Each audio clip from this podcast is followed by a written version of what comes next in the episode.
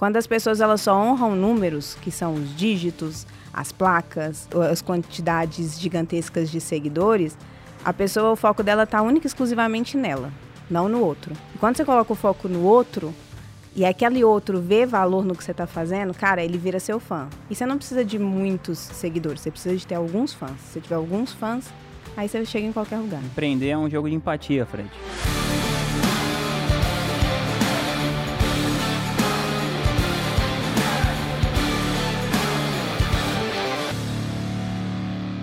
Estamos começando mais um podcast A Sociedade Digital. Eu sou Fred Petrucci, estou aqui com Rodrigo Vinhas e Lucas Puerto de Faria.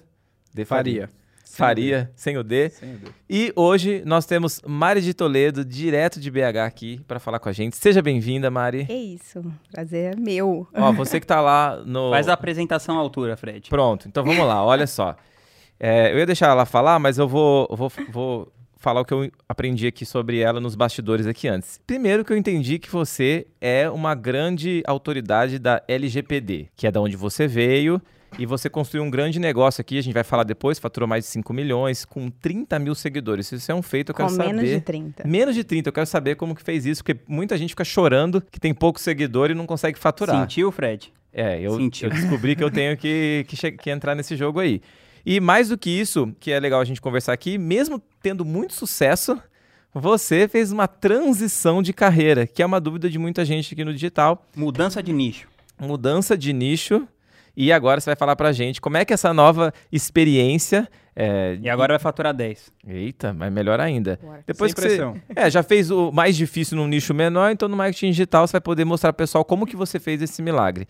Então, é, já quero começar aqui com essa pergunta. Então, para quem ainda não te conhece, e a gente vai falar dos seus resultados aqui mais para frente, conta pra gente então essa sua trajetória de entrar no digital e chegar nesses resultados extraordinários que você chegou. Bom, em primeiro lugar, queria agradecer o convite. É uma honra estar aqui com vocês. Estou muito feliz, estou fingindo costume, entendeu? Mas tá tudo certo. É, então, eu sou advogada de formação, agora uma advogada aposentada. Me aposentei, graças a Deus. Mas é, eu conheci o digital por causa da Anitta. Eu sou muito fã da Anitta, muito fã da Anitta. E ela também faz cover da Anitta. De vez em quando, se alguém quiser contratar, brincadeira.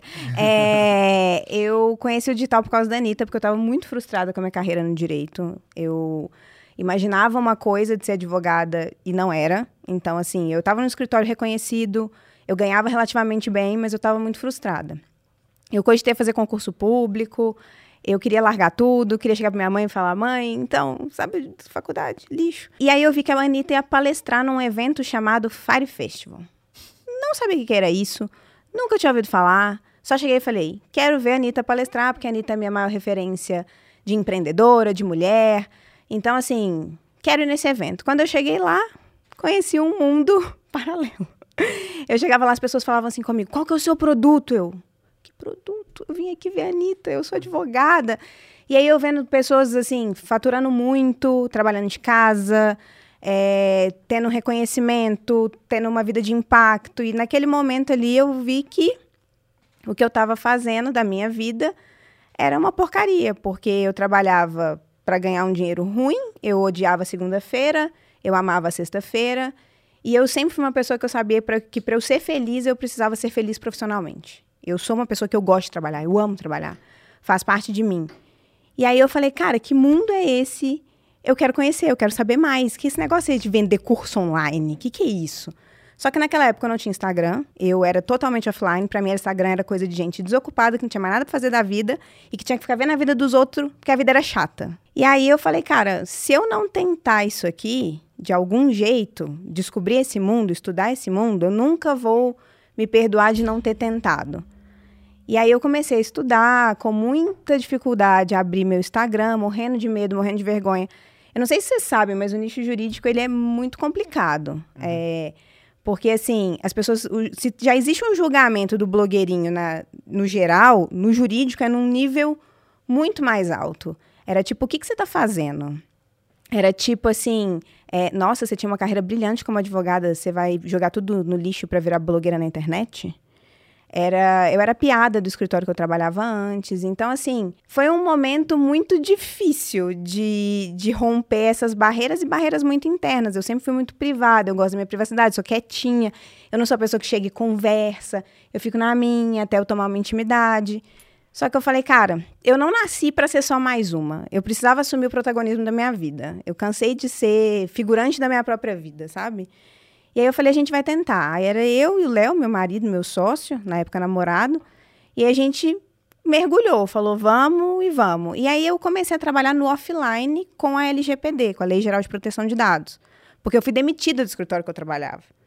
Então, assim, eu vivi um momento que eu não tinha dinheiro para nada, eu era quebrada, dívida, e tendo que me virar na advocacia e com esse projeto. E começando do zero, do zero, do zero, de abrir um Instagram, não saber como é que segurava a câmera para fazer um story. Mas não tinha sabia. a ver com você começar a produzir conteúdo ou nada a ver? Eu tinha que começar a produzir conteúdo para LGP, pro, pro projeto de vender curso, porque ainda não Ah, mas de produzia. quando você saiu do escritório, teve a ver? Teve um pouquinho. Eu comecei lá, só que aí eles chegaram, quando eles me demitiram, eles falaram assim: a gente vê que você tem foco em muita coisa, Entendi. menos no escritório. Aí eu falei: é verdade. Vocês estão completamente certos. E aí eu comecei a trabalhar com a LGPD autônoma. é, e aí, mas quando eu fui começar no digital, a minha ideia era vender um curso que era para ensinar empreendedores a empreender com segurança jurídica, porque eu trabalhava com direito empresarial. E eu comecei nesse sentido. Meu Instagram começou com como é que você abre um MEI? Qual é o melhor regime tributário? O que é uma startup unicórnio? Eram uns negócios assim. E eu fazendo assim, meio que no, no- teste, na tentativa e erro. Só que uma coisa que eu acertei desde o início foi, antes de pensar no Instagram, eu pensei no YouTube. Então eu já abri o Instagram com a data certa para abrir o YouTube. E eu falei, eu vou produzir conteúdo no YouTube como youtuber. Tipo de, fala galera, se inscreve no canal e tal. Fazer caras e bocas na thumb. Exatamente. E eu falei, eu, que- eu, eu vou associar as duas coisas, porque eu acho que o YouTube vai me fazer crescer mais rápido. E Isso foi- era tudo da sua cabeça ou você tinha Tudo comprado da algum minha curso? Eu fiz o Fórmula de Lançamento, foi o primeiro curso que eu fiz. Tá bom. Porém, as min essas ideias, assim, era tudo da minha cabeça mesmo. Era, eu, eu pego muito referências. Isso, você Então, modelava eu, ti- alguém? eu modelava. Na, modelei muito a Natália Arcuri, no início. é, Era uma referência. E eu falava, cara, a Natália é uma pessoa que eu me identifico por quê? Eu nunca fui séria. Eu nunca fui advogada formal, que fala difícil. Eu falo palavrão, eu brinco, eu não, não me visto da forma como os advogados se vestiam. Então eu falei, cara, ela é uma pessoa que ela tem uma autenticidade parecida com a minha, e ela sofre um preconceito por isso, porque ela fala de economia de um jeito que as pessoas normalmente não falam. Mas ela faz sucesso porque ela é autêntica. Então, se eu for autêntica também, será que dá? Só que eu tinha muito medo de não seguir o padrão certinho do direito. E aí foi um dia num evento de, de marketing, inclusive, do Sebrae, que eu vi uma palestra sobre LGPD lá.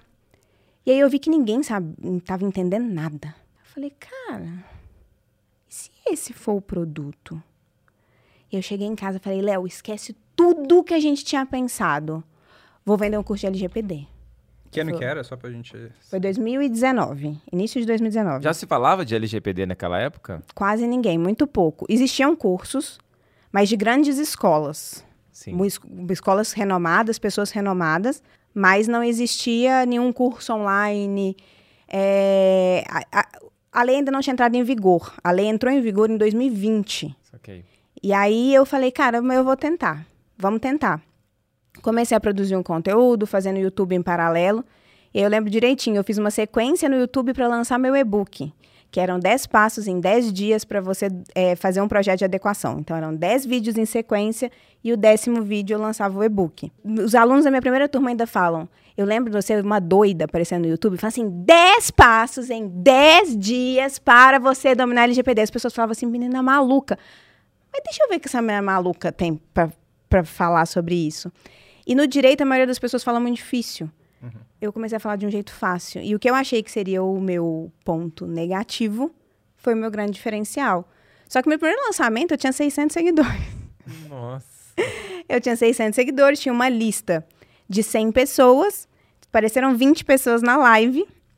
Eu vendi o meu primeiro curso na live e fiz oito vendas no total. Pô, bom pra caramba. Eu comemorei essas oito como se fossem 800. E eu comemorei igual uma louca. E esse foi o momento que eu falei, cara, eu fiz 8 mil que eu demorava quatro meses para fazer no escritório que eu trabalhava. Então tá, esse negócio aqui dá. Só que eu preciso melhorar. Fiz o segundo lançamento, não foi tão, tão bom, entre aspas, vendi oito também. Só que eu era assim. Pelo menos teve consistência de resultado, né? consistência. Eu acho que assim, eu sempre fui muito executora.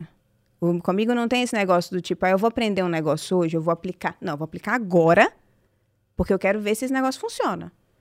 E aí foi assim, até a hora que eu falei assim, eu preciso de um mentor, porque eu preciso ter alguém para chegar e perguntar assim, ô, e aí? Né? Tá bom, tá ruim? Tá bom, tá ruim, o que, que eu faço? E aí foi quando a Priscila Zilo abriu a mentoria dela. E eu entrei. E aí ela estava começando a produzir conteúdo e eu entrei. E eu falei com ela, eu olhei no olho dela e falei, eu vou ser sua melhor mentorada. E eu era a pessoa com menos resultado. Eu falei, eu vou ser sua melhor mentorada. Escuta o que eu tô te falando. E eu falei, cara, se essa mulher falar porque eu tenho que dançar de cabeça para baixo no meio do lançamento do CPLC assim, eu vou fazer isso. E aí eu comecei a perceber o que, que era o que, que era bom em mim, que me diferenciava dos outros e o que, que eu saía poderia pegar do mercado e modelando. Então eu assistia um lançamento de uma pessoa falava assim: hum, essa pessoa fez um lançamento desse jeito, peraí, deixa eu ver aqui. Isso aqui funcionou, isso aqui não funcionou.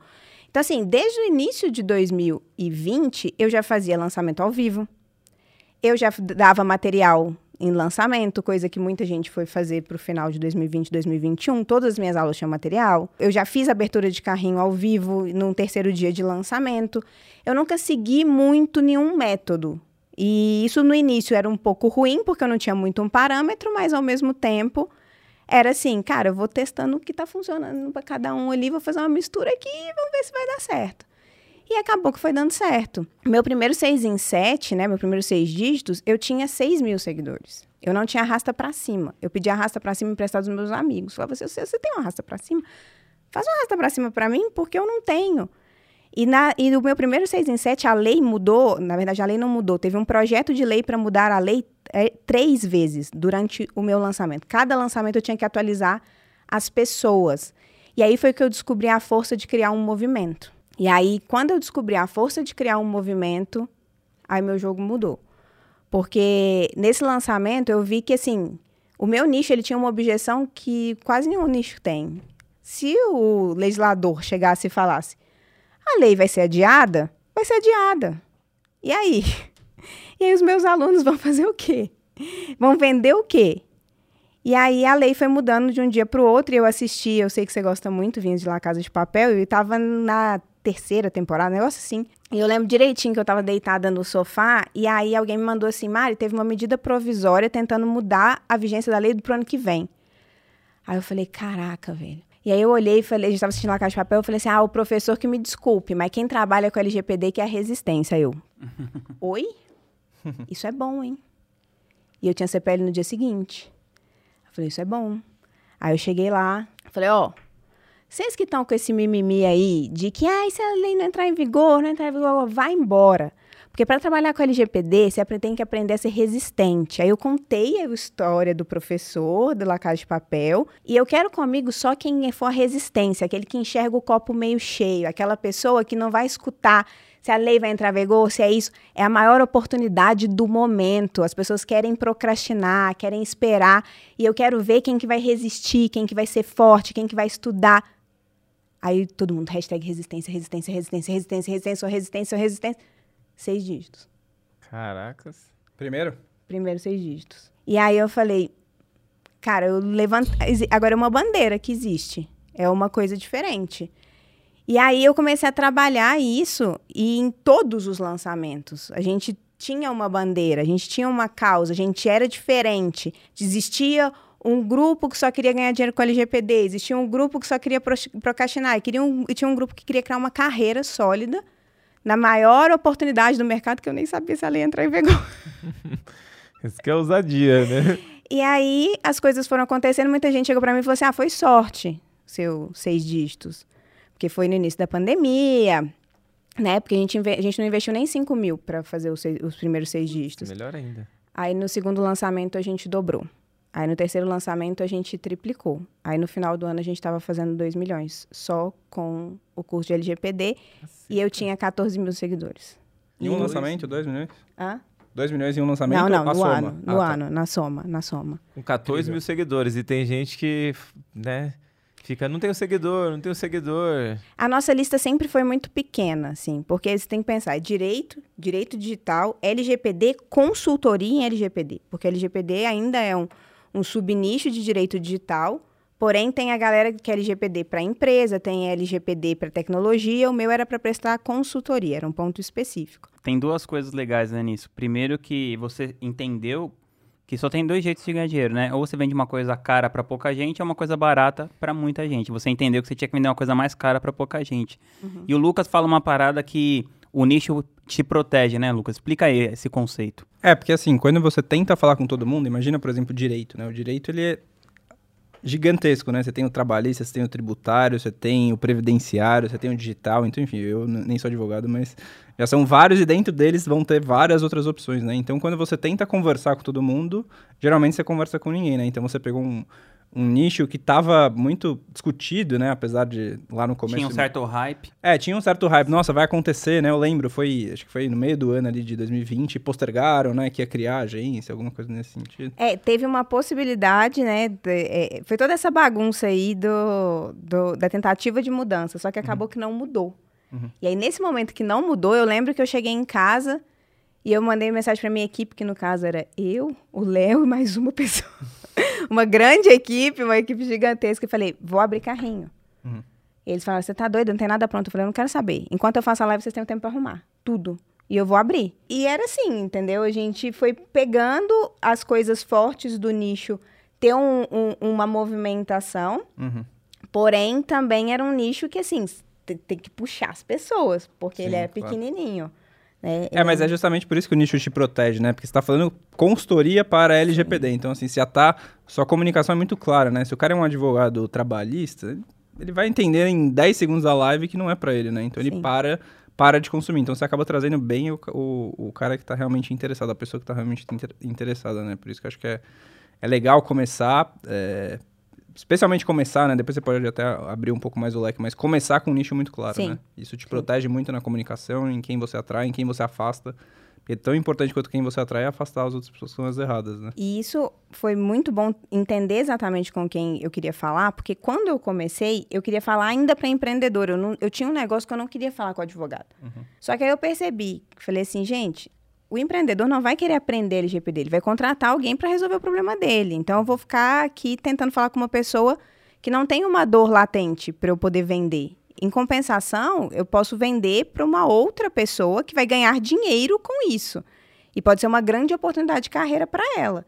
Então, deixa eu falar com essas pessoas. Só que eu nunca me restringi só a advogado. A maioria das pessoas acha que eu só falava para advogado. 60% dos meus alunos eram advogados.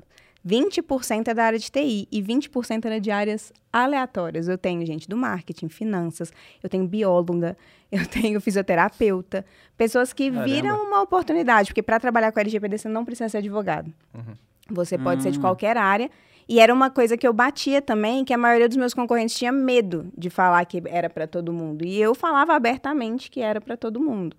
Então, eu acho que isso também, de entender o público, de entender exatamente a dor ali do público, o desejo do público, e trabalhar muito a questão da oportunidade, meu discurso sempre foi um discurso de oportunidade. Foi um grande diferencial e foi o que fez a minha comunicação ser extremamente assertiva. E tem. Não, Desculpa. pode, pode pode Eu falar. eu ia perguntar, não sei como é que funciona para advogado. Tem questão regular é, com a OAB, enfim, você tem limitação de, do que, que você pode falar? Não, não tem nada nesse sentido. Não. Se você vender a consultoria como se fosse consultoria jurídica, aí você entra dentro do escopo da OAB.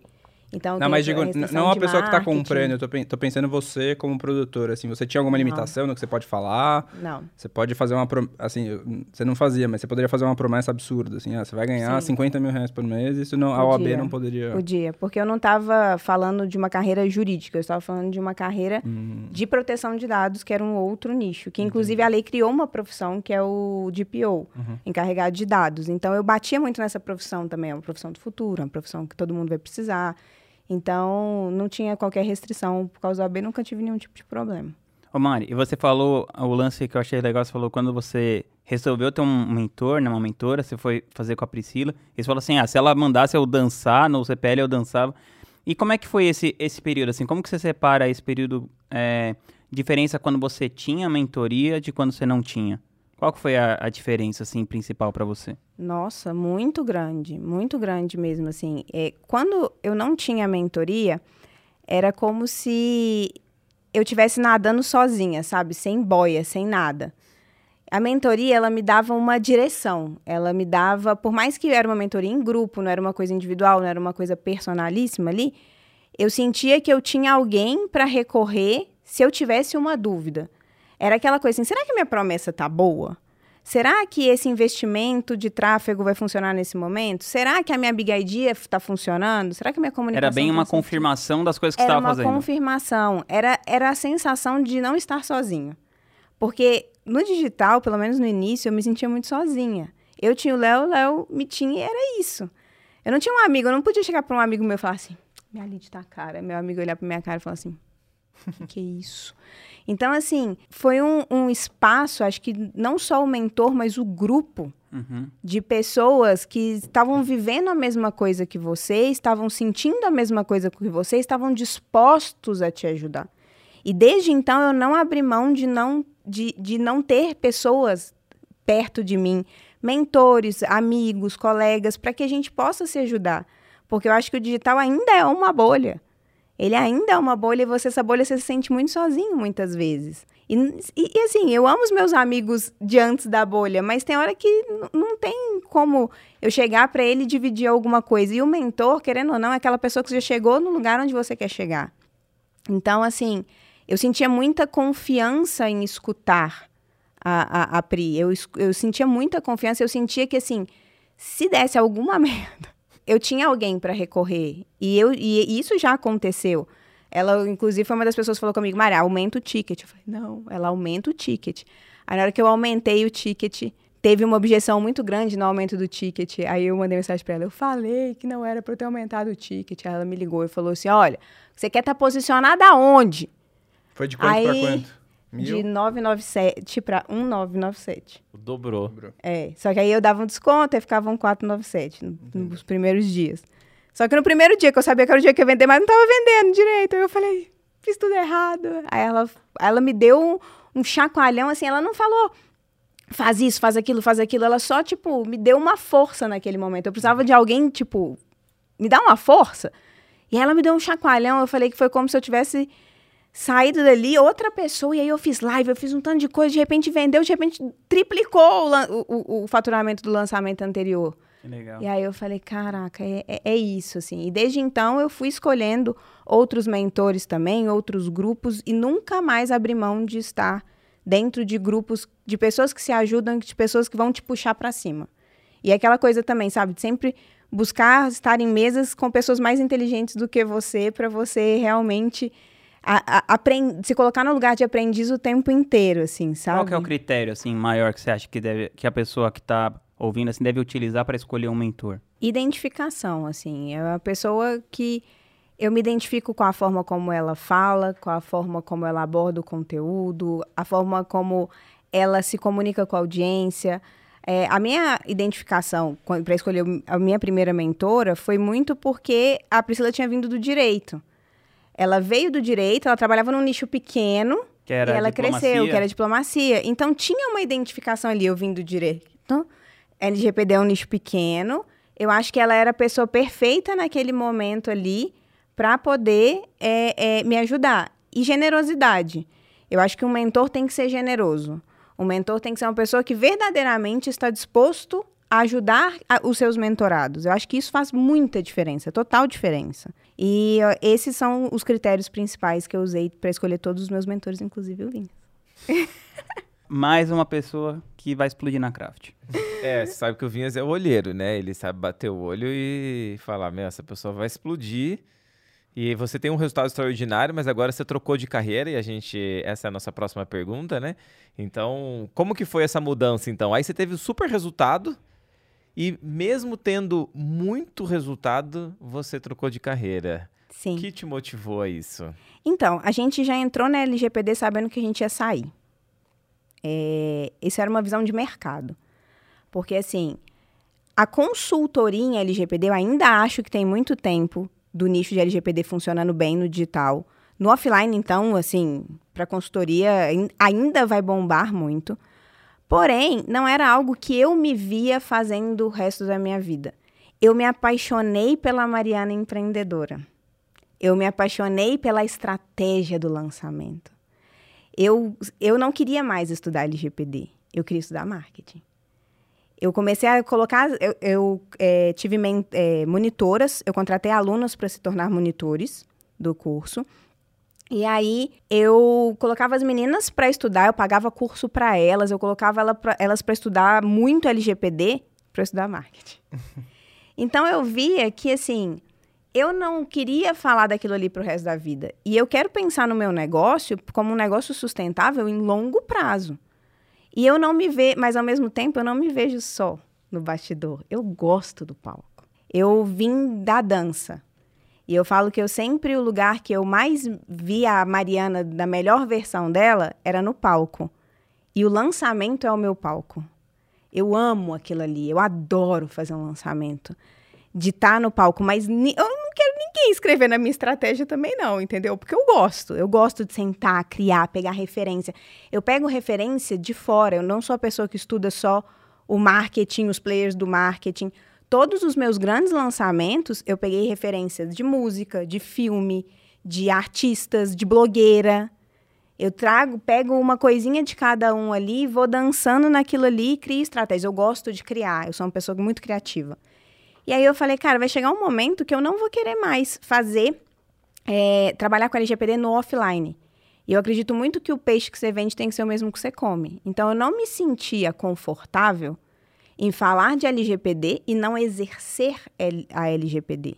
Não ser mais consultora, não ser mais advogada. E eu não queria mais Isso rola ali. muito no mercado de lançamento também, né? Um monte de gente ensinando lançamento que não lança. Que não lança. Então, assim, é, eu, não, eu não me sentia mais confortável, eu não queria mais pegar cliente. Eu falei, eu vou fechar meus últimos clientes, vou entregar meus últimos clientes. E os clientes estavam pipocando, porque o digital também dá, dá essa visibilidade.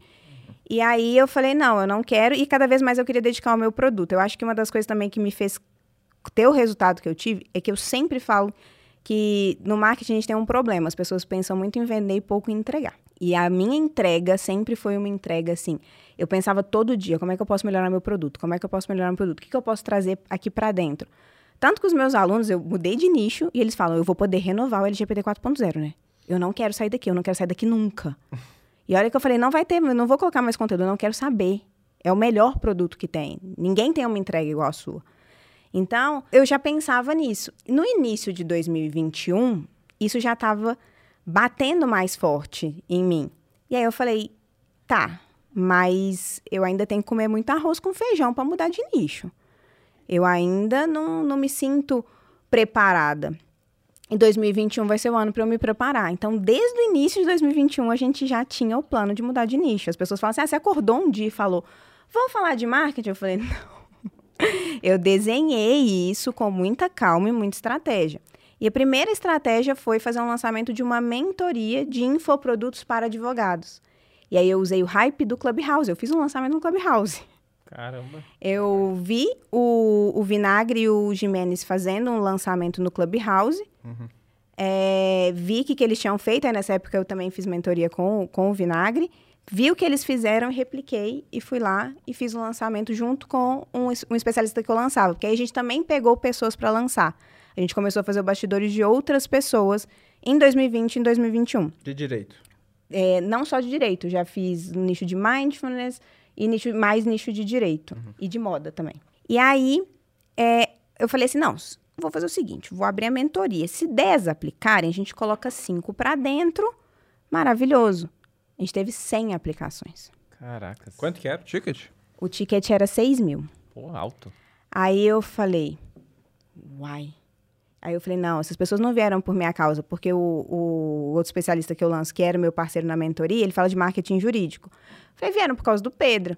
Aí, na hora que a gente foi ver as aplicações, não. Vieram muito pelos dois mesmo. Uhum. Aí as pessoas falam assim, Mari, Mari, todo mundo quer saber o que, que você faz. Porque, assim, cara, a gente entra em lançamento de gente que tem 100 mil, 200 mil seguidores, a pessoa tá com 2 mil pessoas. Você tem o quê? Você, na época não tinha nem 20 E você está colocando 2.800 pessoas ao vivo numa, no lançamento. E a, a retenção das aulas é muito boa. Então, assim, as pessoas, a gente quer saber o que, que você faz. Aí Até eu, quero saber o que, que você faz.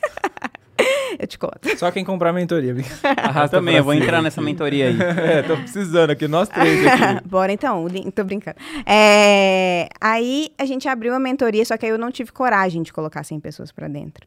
Sim. A gente colocou 20, assim. Mas porque 100 se- tá- eram realmente pessoas que você estavam interessadas, não era, não era só curiosas. Interessadíssimas, não, interessadíssimas. E aí a gente colocou 20 pra dentro, eu falei, vamos testar. E aí a galera teve muito resultado. Eu tive estrategista lá que pegava um- uma pessoa para lançar, lançava ali, fazia duas, três vendas, faturou 100 mil reais. co- Só de coprodução, só a parte dele. É, gente que nunca tinha feito nenhum curso de marketing, tendo muito resultado. Galera faturando 70, 80, mil reais, assim, primeiro lançamento com 2 mil, 3 mil seguidores. Aí eu falei, eu sei ensinar essa parada. Então agora eu comecei a ter mais confiança. Só que eu falei, agora eu vou testar em mim tudo que eu quero ensinar. Então eu me usei de cobaia. Eu fiz vários tipos de lançamento em 2021 para testar tudo que eu queria testar. Eu falei, eu não vou testar com os mentorados, eu não vou testar com, com os meus especialistas, eu vou testar comigo. Vou testar comigo, porque o dinheiro é meu, sou eu, a imagem é minha. Então a gente fez várias coisas diferentes. A gente fez uma estratégia no, no ano passado, que foi a que, eu, a que eu achei mais legal, que eu cheguei, eu só tinha um produto. Aí eu falei, tá, eu preciso aprender a fazer esteira de produtos. Vou testar comigo. Só que eu não, eu, eu brinco, eu não sei brincar. Aí eu, eu cheguei e falei assim, então tá, eu vou fazer quatro lançamentos em quatro meses de quatro produtos diferentes, todos inéditos. Pouquinho trabalho só. Pouquinho trabalho. E eu com uma equipe de cinco pessoas. E aí a gente foi, a gente fez um O lançamento pessoal da de um sua equipe deve gostar de você, viu? Na hora que eu mando assim, gente, tive uma ideia, eles Eu falam sei, que eles né? têm até dor de barriga. Porque é falar, Mari teve uma ideia. E é normalmente a minha ideia é assim, então. A minha ideia para o meu próximo lançamento, vocês não têm noção do que, que eu inventei. Um- tem uma pessoa da minha equipe que está responsável por achar um negócio para fazer um cenário que vocês não, não têm ideia. Vai ser, vai ser legal. E aí, é assim, eu falo, eu tive uma ideia. E aí, a gente fez um e-book. E aí, a minha ideia era, o projeto chamava é, Checkmate. É, e eu peguei a referência da Anitta, que a Anitta fez um projeto Checkmate, que era o lançamento dela da carreira internacional, que ela lançou quatro músicas em quatro meses. E aí eram quatro lançamentos em quatro meses. Peguei referência da Anitta e da Boca Rosa, ou seja, nada veio da galera do marketing digital. Nada. Tudo veio de pessoas de fora. E aí a gente lançou um e-book, a gente lançou um produto mais barato, que seria uma ideia de dar um céu, lançou o LGPD 4.0 e lançou minha mentoria de LGPD no final. E aí com o investimento Fez de- essa escadinha. essa escadinha, Primeiro vendeu o produto mais barato. isso, primeiro o Você e-bookzinho de um 37 lançamento reais. e, e vendeu o e-book. O e-book. Fiz um lançamentozinho, sementezinho assim, bu- simplesinho. Vendi um e-book.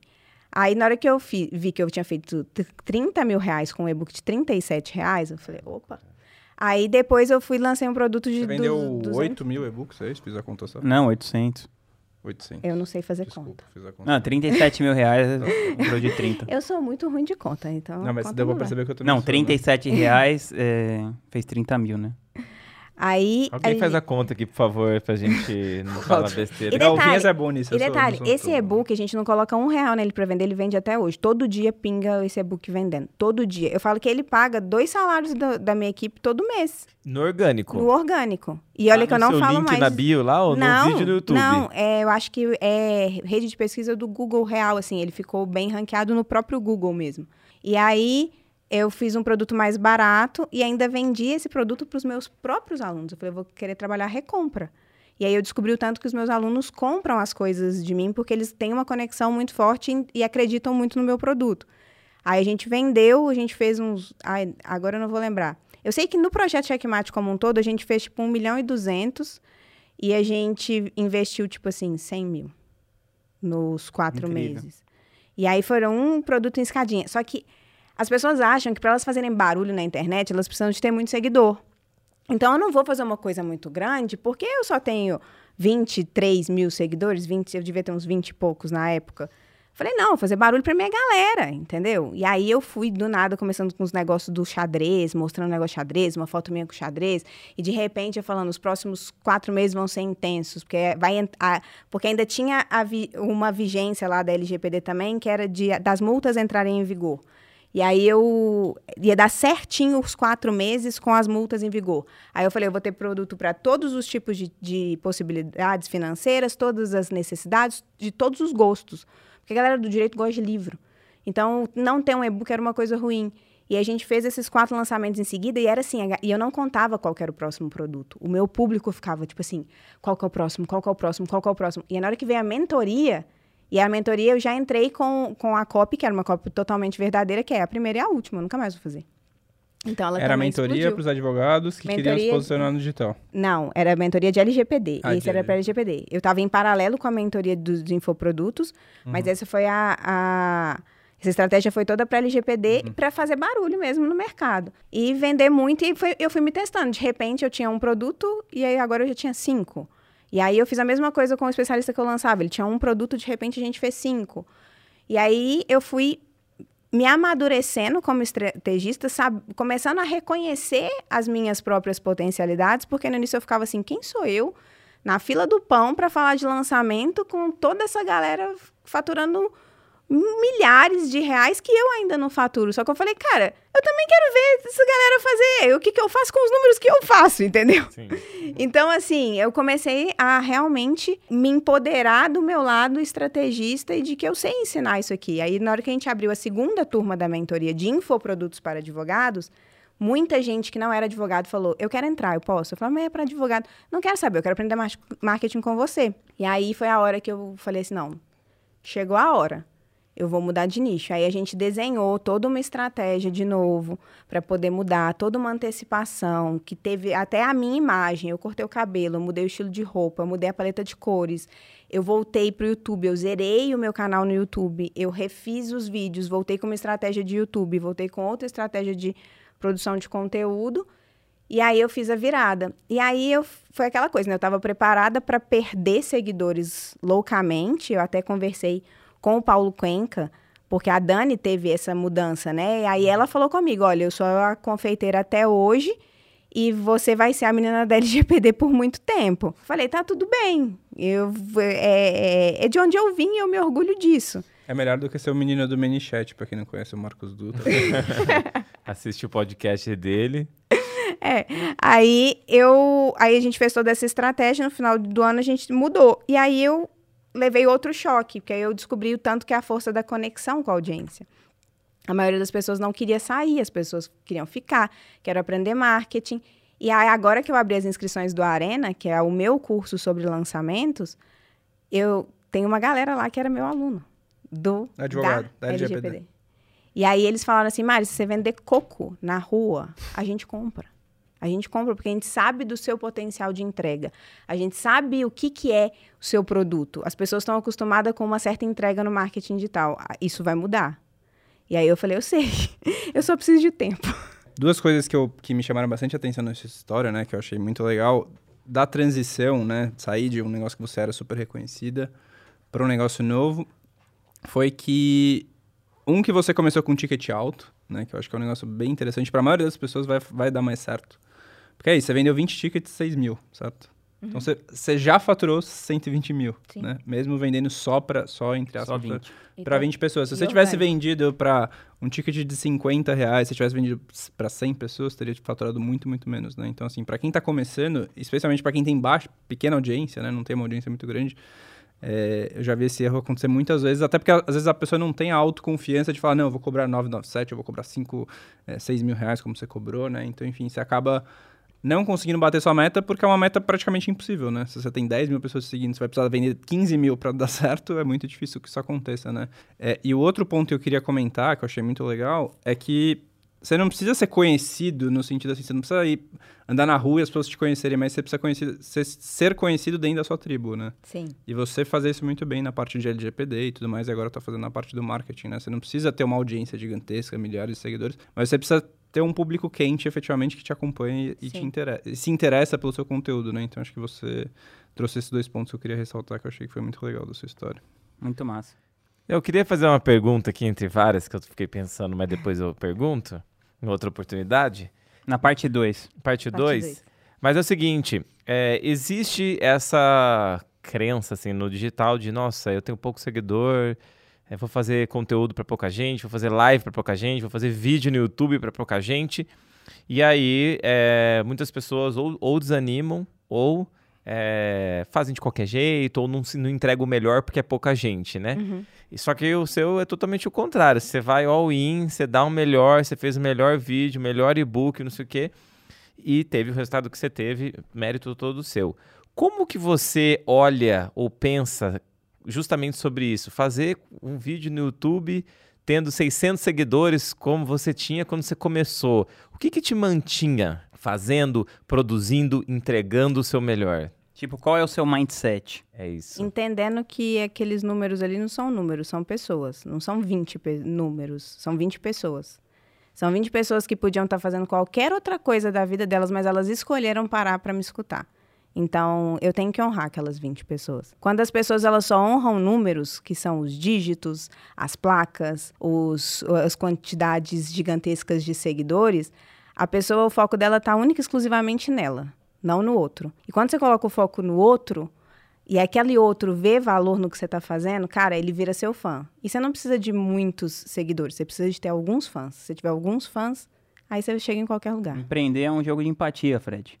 É Ah, só- é, só, conexão. é só você pensar assim, é isso, que lá, lá na Craft. São 80 e poucas pessoas e gera múltiplos milhões de faturamento. E você também tem esse lance, você tinha, pelo menos, não sei como é que tá hoje, de você conversava no, no direct muito com as pessoas, né? Você fez os seus primeiros lançamentos lá da comunidade, principalmente, era tudo. A maioria das vendas era tudo no direct, né? Você Uhum. tem- sempre teve esse lance, mesmo com um público pequeno, você ia num a um, e mesmo na comunidade, que era um ticket de mil reais, você ia lá e conversava com as pessoas, né? É, porque eu sempre pensei que nem a Mari. Se a pessoa tá lá me mandando uma mensagem, ela tem a possibilidade de ser beneficiada pelo meu trabalho, pelo meu produto, pelo meu serviço. Eu dava a mesma atenção pra ela que que eu podia, assim, o máximo de atenção que eu podia. E tem vantagem de você ser pequeno. O grande, ele começa a chegar num lugar de inacessibilidade. Sabe? A pessoa fica muito distante. O pequeno não, ele conversa, ele tem mais tempo para responder ali um, um comentário, um direct. A, a pessoa começa a te sentir mais como alguém que está perto dela, independente de você não estar vendendo uma mentoria, você está vendendo um curso, mas ela se sente mais próximo. Então, assim, isso faz diferença. Eu, eu brinco que é o negócio ser uma diva acessível, assim, real, sabe? Que é você tá em um patamar de autoridade, porém você tá ali para a pessoa de verdade. E quanto maior as pessoas vão crescendo, mais elas vão esquecendo disso. E eu vejo que quanto mais as pessoas crescem no digital, o ego, e a, sabe, cresce junto com elas. E aí elas vão afastando essas pessoas. Então, assim, o, o, o ser pequeno é muito bom por esse motivo. Você consegue abraçar mais a sua comunidade. Mas é bem importante que você tenha essa ideia de, de tribo, de movimento. O Arena, que é o meu curso, ele já surgiu com a ideia de movimento. O nome dele é o movimento, que eu acredito. É que você, para você ser protagonista da sua vida, você tem que sair da arquibancada e vir para a arena. E aí eu literalmente falo: vem, a arena é aqui, comigo. Entendeu? É uma ótima estrategista, gente. Grande copywriter. Mária, adoramos aqui a sua presença. Que isso, eu Já amei. chegou até o final, a gente tem um monte de pergunta para fazer, tá super legal. A gente vai Pede a parte 2, gente. É isso mesmo, a gente vai trazer você aqui. A gente já tem um campeonatinho, as pessoas que vêm mais vezes, já tem gente que já vieram duas. O Lucas Gilbert já veio três vezes aqui, então ele tá na frente hoje, mas se você é competitivo, você pode E na buscar. terceira já paga o nosso cofre aqui, já vira um vai- vai receber. Vai ser receber uns boletos para pagar aqui pra Exatamente. gente, obrigado. Mas a gente queria agradecer sua presença aqui, vir lá de BH para contar um pouquinho Sim. dessa sua história, que é uma super inspiração. E depois a gente vai querer ver você de volta para contar essa história do marketing digital agora, você ainda crescendo muito mais, como você fez na LGPD, agora nessa nova carreira. Então eu queria agradecer. Como que o pessoal faz para te encontrar nas redes sociais e conhecer essas estratégias malucas aí que você tá ensinando? Completamente malucos. Não, gente, em primeiro lugar, eu que agradeço. É uma grande oportunidade estar aqui com vocês, uma grande honra. Muito obrigada pelo convite.